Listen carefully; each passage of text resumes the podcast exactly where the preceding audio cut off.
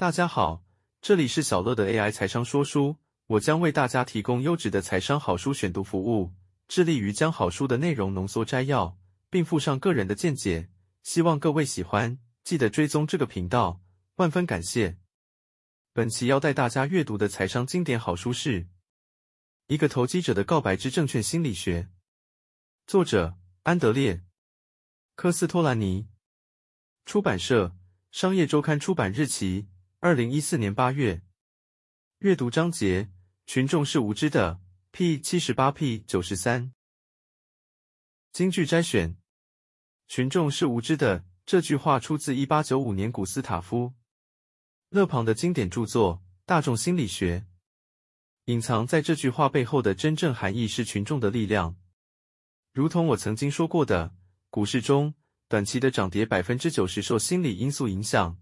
而基本面是左右股市涨期表现的重要关键。股市会上涨的因素是买方即使在经济及心理压力下仍然表现的比卖方强势。会影响股市行情的是投资大众对重大事情的反应，而非重大事件本身。决定股市中期走势的重要因素，除了心理因素，还有利率。利率或者资金流动率会决定资本市场的资金处于供过于求或供不应求。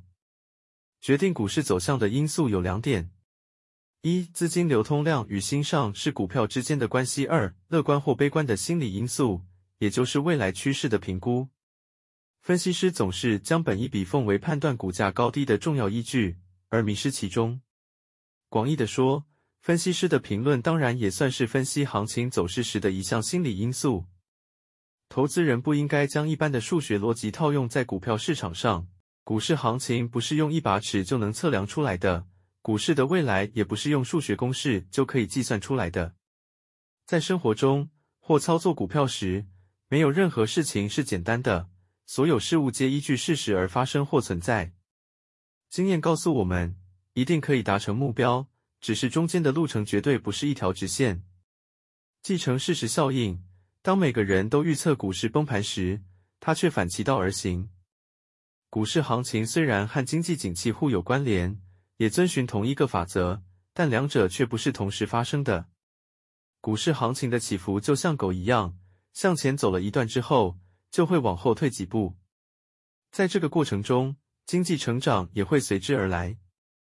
对于股市大盘走势，并非单一个股走势，想象力和资金要比基本面的分析更能发挥决定性的影响。股价的波动从来未曾符合股票的真正价值，股价永远过高或过低。